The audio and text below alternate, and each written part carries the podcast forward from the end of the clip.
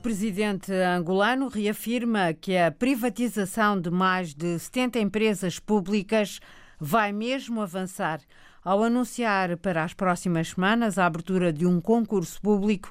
João Lourenço justificou a medida. Para que os privados possam melhor gerir e colocar essas empresas a cumprir o seu objeto social de criação de riqueza, produzindo bens e serviços de melhor qualidade e mais postos de trabalho. Experiências conhecidas como a do Estado ter investido milhões de dólares americanos em fazendas agrícolas, aviários e indústrias mal geridas que não produzem ou produzem muito abaixo das suas capacidades instaladas e não dão suficiente emprego.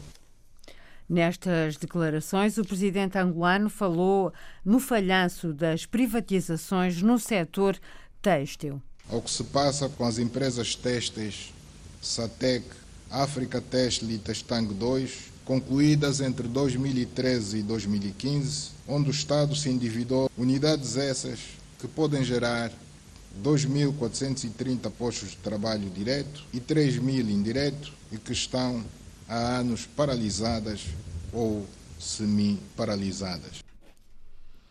O presidente angolano falava esta quarta-feira na abertura da Conferência Internacional da Câmara do Comércio e Indústria de Angola. Guiné-Bissau, uma equipa médica da organização não governamental Saúde e Sabitene está em Bissau a realizar consultas e oferecer gratuitamente medicamentos no Hospital Nacional Simão Mendes, o maior centro hospitalar da Guiné-Bissau. Deslocaram-se também às localidades de Embora e Comura, onde esteve presente o líder do PAIGC. A reportagem com a jornalista Fátima Camará. Após a visita, Domingos Simões Pereira reconhece os trabalhos que a equipa médica tem vindo a realizar em prol da qualidade de vida da população guineense, merece toda a sua solidariedade. Constituíram uma organização não governamental que tem vindo a Guiné-Bissau trazer o seu contributo para debelar as nossas deficiências no domínio da saúde. O chefe da missão, composta pelos médicos portugueses e guineenses, Fortunato Barros, agradece o gesto do primeiro-ministro eleito e justifica a presença da missão na Guiné-Bissau e fala das ações já realizadas. Nós, em três dias, só para terem noção da nossa atividade, já operamos cerca de 50 doentes em três dias. Trabalhamos até meia-noite, uma da manhã, ontem saímos aqui, era uma e tal da manhã. As consultas, não sei precisar, mas também já, já deve andar à volta de 200 e tal consultas. Nos últimos tempos, provenientes de Portugal, são várias organizações cujas missões médicas são mandadas a Guiné-Bissau para ajudar a população local.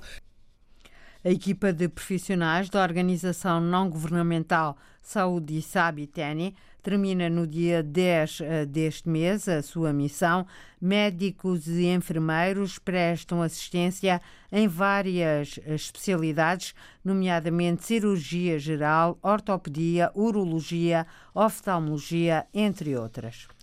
Violentos combates registaram-se na capital económica do Benin, Cotonou, poucas horas depois do anúncio dos resultados das eleições, que, recorde-se, ficaram marcadas por uma elevada taxa de abstenção.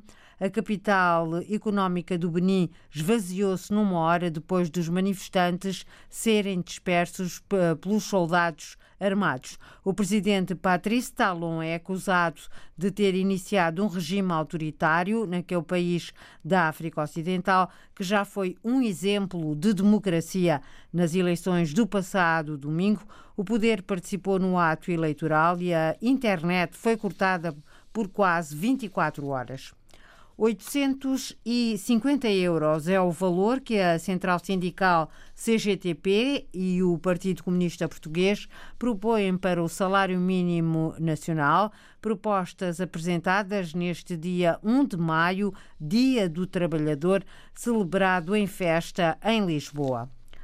No último dia da visita a Macau, o Presidente da República anunciou que até ao fim do ano 48 universidades chinesas vão lecionar a disciplina de português. A reportagem da jornalista Natália Carvalho. Portugal vai tornar-se no eixo europeu da iniciativa Uma Faixa, Uma Rota. É essa a convicção deixada no final da visita pelo chefe do Executivo de Macau.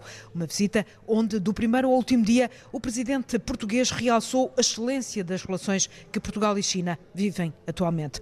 Numa visita política e marcadamente económica, Marcelo guardou para o último dia uma notícia que tinha já recebido logo de início. Tivemos conhecimento ainda em Pequim de que até ao fim do ano haverá 48 universidades a ensinar português em toda a China. Significa que há muito mais gente a falar português agora do que antes da transição de Macau e Marcelo acredita que o interesse pela língua não tem só a ver com o acesso ao passaporte. Isto é fruto naturalmente do aumento que não tem deixado de se verificar daqueles que querem acesso ao português e não apenas acesso ao, ao, ao, passaporte português. No discurso de despedida, o presidente do Executivo de Macau renovou a promessa de respeitar a diversidade de culturas e costumes e apoiar o desenvolvimento da língua portuguesa. No fim, o presidente sai satisfeito com esta visita.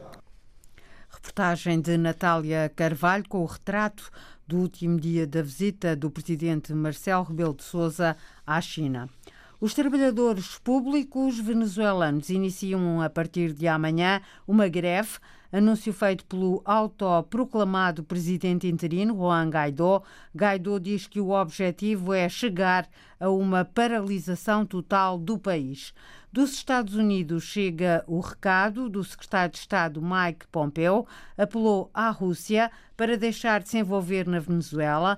Pompeo advertiu que o envolvimento de Cuba e de Moscovo correm o risco de desestabilizar ainda mais a Venezuela. O essencial da atualidade com Cristina Magalhães. Notícias em permanência em rtp.pt/rdpafrica.